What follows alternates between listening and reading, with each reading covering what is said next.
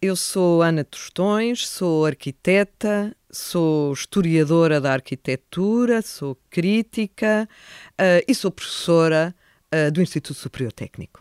Professora, o que é que nos pode dizer sobre a primeira imagem que há do técnico, conhecida do técnico? O que designa como primeira gravura do técnico uh, representa o, o campus universitário, como sabemos, o primeiro campus universitário de Lisboa, e até podemos dizer a primeira Universidade de Lisboa, uh, que resulta uh, do pensamento crítico uh, do Alfredo Ben Saúde, que giza o programa de uma universidade baseada na ciência aplicada e que é única em Portugal, e, digamos, da ação empreendedora de Duarte Pacheco, que foi aluno do técnico, formou-se em engenharia eletrotécnica, foi diretor e presidente do técnico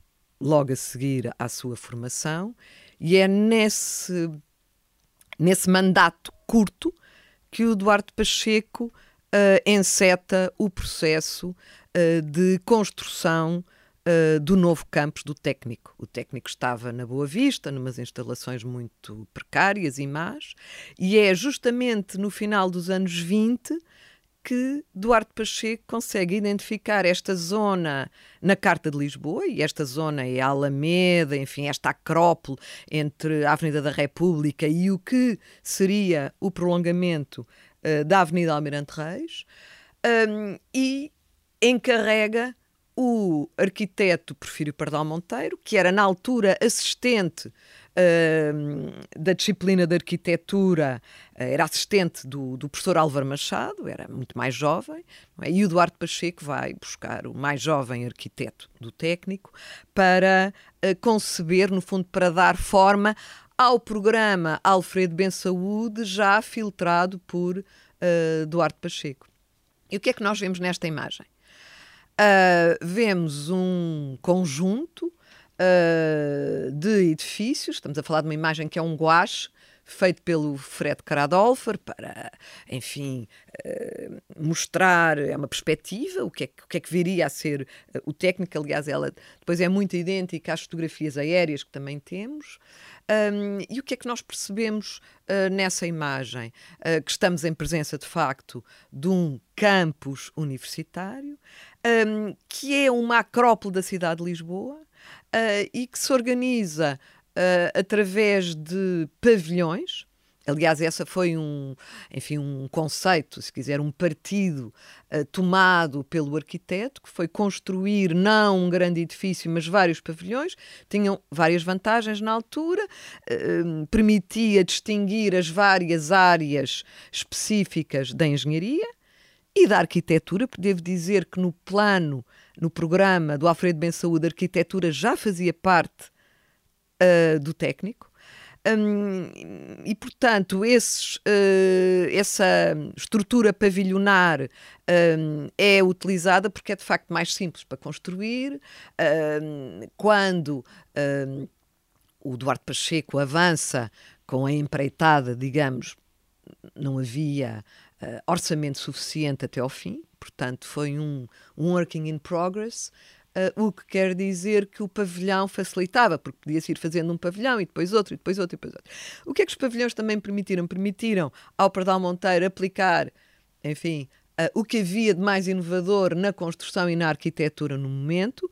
O Pardal Monteiro começa a trabalhar em 1929, faz uma viagem à Europa para visitar escolas de engenharia e de arquitetura e universidades e vem até bastante desapontado, vem com a ideia de que ainda se vê muitos os sinais da guerra de 14-18, ou seja, uh, mas é muito interessante o facto de ele come começar a relacionar com, uh, enfim, o que havia uh, de mais vanguarda na Europa e vai optar por fazer uma construção maioritariamente em betão, sempre que é possível em betão, o que é que isso quer dizer? Quer dizer que temos pavilhões que têm coberturas em terraço, ou seja, não têm telhados, têm terraços. Permite que o pavilhão central, que é, enfim, o coração do técnico, o coração do campus, uh, seja tratado com uma honra uh, e uma maior dignidade, ou seja, com materiais uh, mais caros. Não é? Temos muito mármore e também a possibilidade de criar aquele átrio claustral não é? Que tem a, a, galeria em cima, que liga ao Salão Nobre e liga aos grandes auditórios, com luz zenital, ou seja, luz que vem do céu. Isso é permitido também graças ao betão. O betão vai permitir também outra coisa fundamental nestes pavilhões, que é a abertura de janelas em comprimento. Ou seja, podemos usar uma viga, um lintel longo e não precisamos ter pilares entre uh, as janelas. E, portanto, vamos ver que, uh, de facto, o técnico é a primeira obra moderna de Portugal, a primeira obra que segue uh, um movimento moderno, quer com os terraços, quer com as janelas corridas, com os pavilhões. Se formos ver imagens da época uh, do pavilhão de mecânica, é extraordinário, porque temos uh, o, um grande espaço, como não via outro em Portugal, sem pilares portanto, sobretudo as oficinas.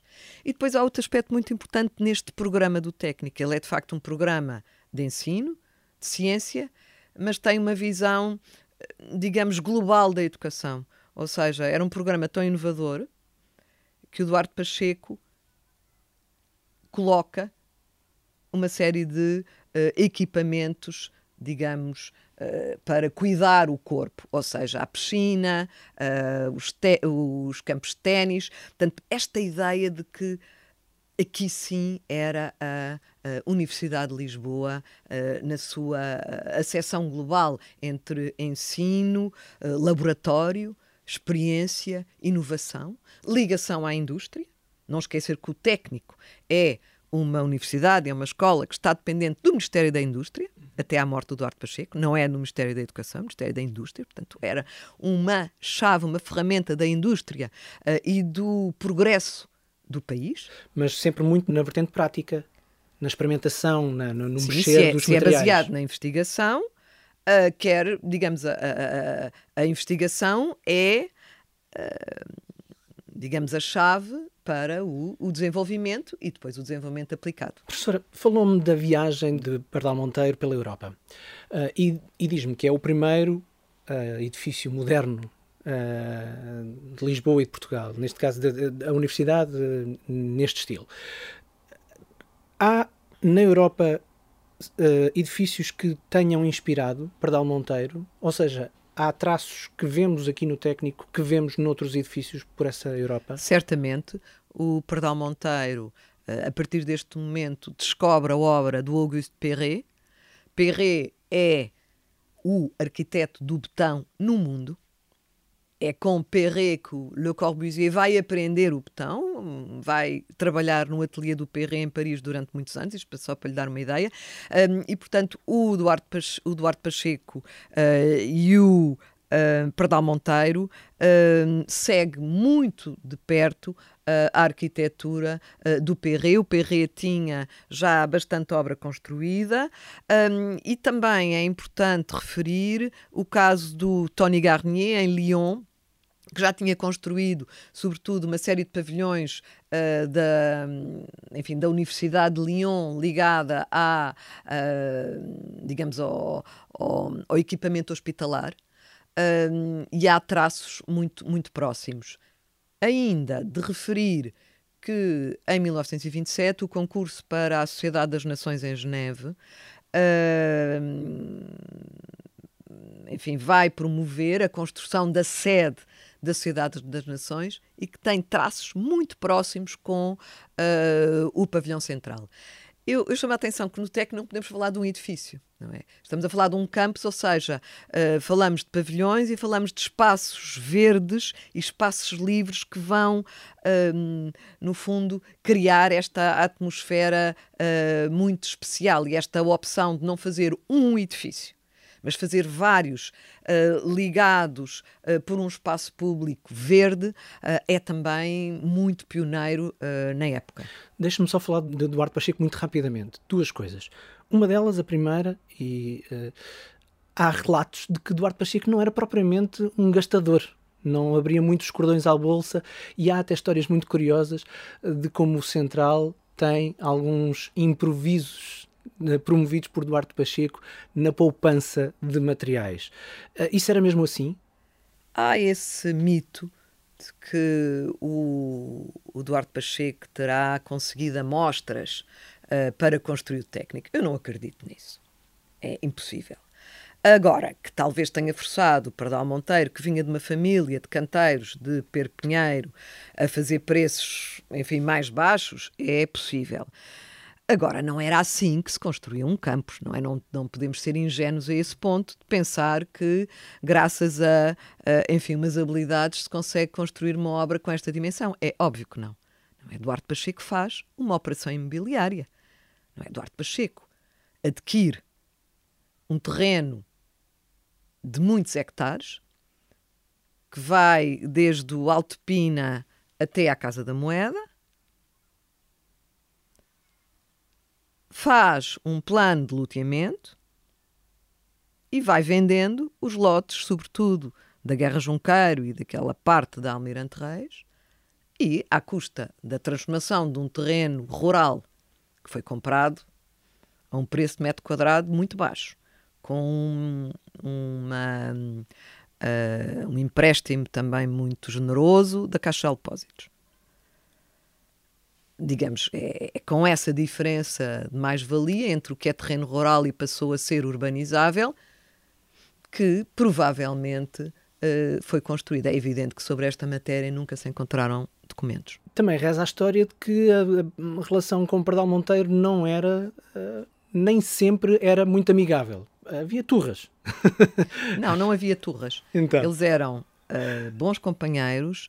Uh, o, o, Duarte Pacheco confiou ao Pardal Monteiro imensas obras. O Pardal Monteiro não era o arquiteto, uh, enfim, que foi, se não fosse provavelmente o Duarte Pacheco. O Duarte Pacheco conhece o Pardal Monteiro na inauguração da estação de Castoré, Portanto, e fica a perceber que temos homem.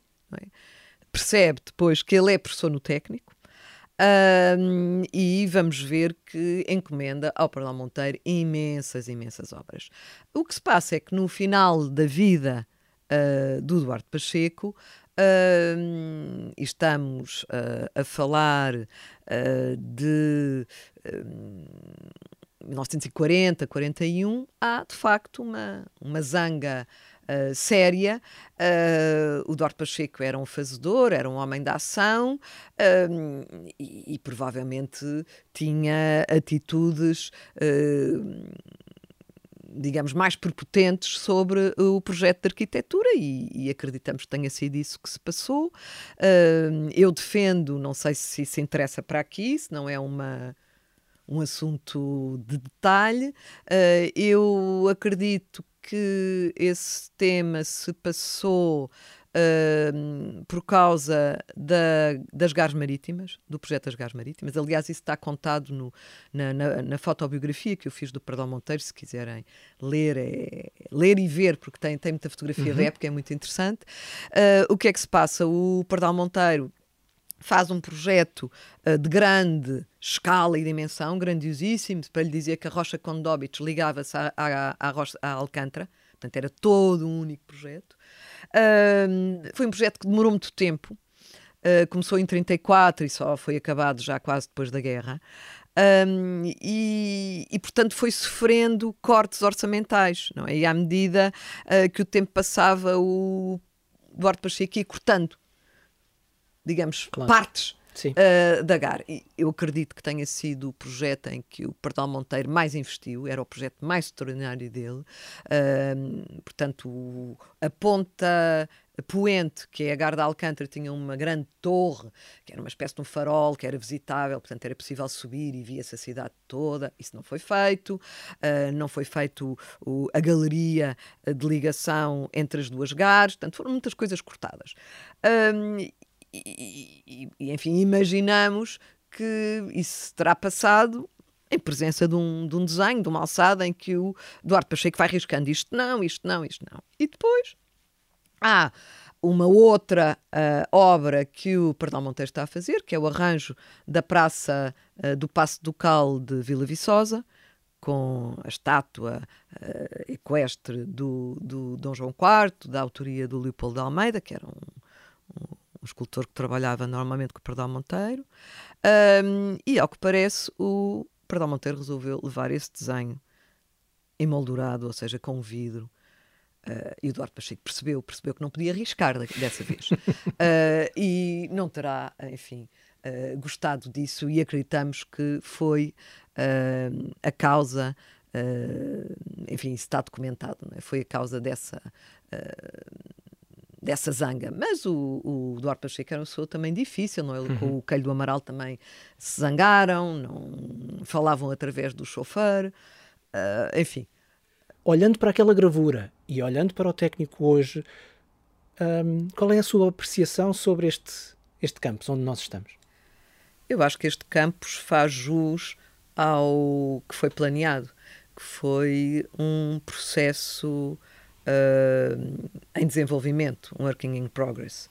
Portanto, a ideia era justamente o, o partido de usar pavilhões tinha a ver com isso, que era pensar que uh, o campus era evolutivo, não é? Tinha, teria que não era um como não é o tempo passa, a arquitetura fica uh, e neste caso ela foi feita para poder ser continuada. E assim acontece, estamos num edifício que foi acrescentado ao campus. Sim, mas já estava previsto pelo Pardal Monteiro. Está, portanto, se for ver os planos originais, já há a ideia de construir, quer dizer, que é possível construir aqui um pavilhão, aliás, ele tem a ver com toda esta geometria. Gosta deste campus? Gosto imenso, não sai daqui.